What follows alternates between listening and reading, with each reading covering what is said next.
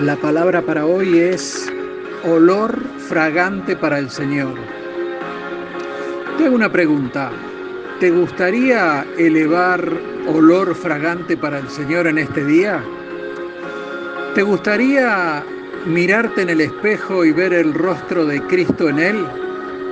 Bueno, eso no va a pasar en esta vida, pero deberíamos, aunque yo diría aquí el énfasis es debemos más que deberíamos, vivir como si esto fuera a pasar. Lo de ver su rostro, digo.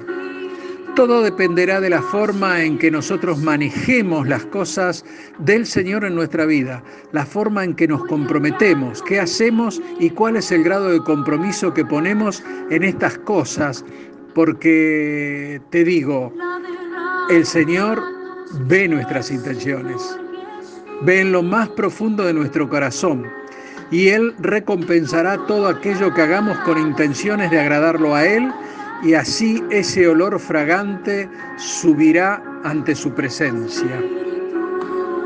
Veamos dos formas de darle al Señor y con cuál de las dos se agradó el Señor. Para entender el escenario donde nos movemos, debemos decir que Adán y Eva habían sido expulsados del jardín del Edén y se encontraban a merced de cualquier inclemencia.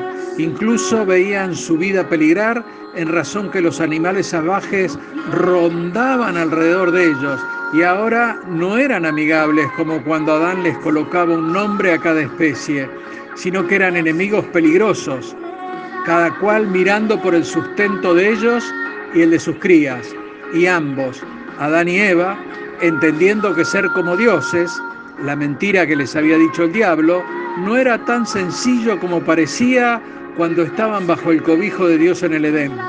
Así las cosas, Eva ya había tenido dos hijos, Caín y Abel, y seguro ellos ya conocían a través de los dichos de sus padres lo que era vivir en el Edén y la añoranza de un Dios protector que tuviera cuidado de ellos.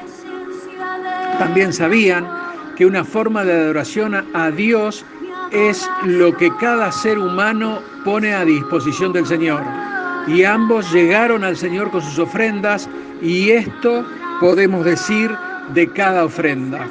Lo podemos ver en el libro de Génesis, capítulo 4, versículos 3 y 4.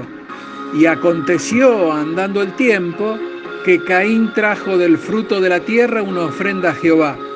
Abel trajo también de los primogénitos de sus ovejas, de los más gordos de ellas, y miró Jehová con agrado a Abel y a su ofrenda. Vemos aquí que Caín trajo del fruto de la tierra, en cambio Abel trajo de los primogénitos de sus ovejas y de las grosuras de ellos. En ambas ofrendas hay una gran diferencia. Caín trajo una ofrenda pura y simple, un cumplimiento con religiosidad. En cambio la ofrenda de Abel fue muy diferente.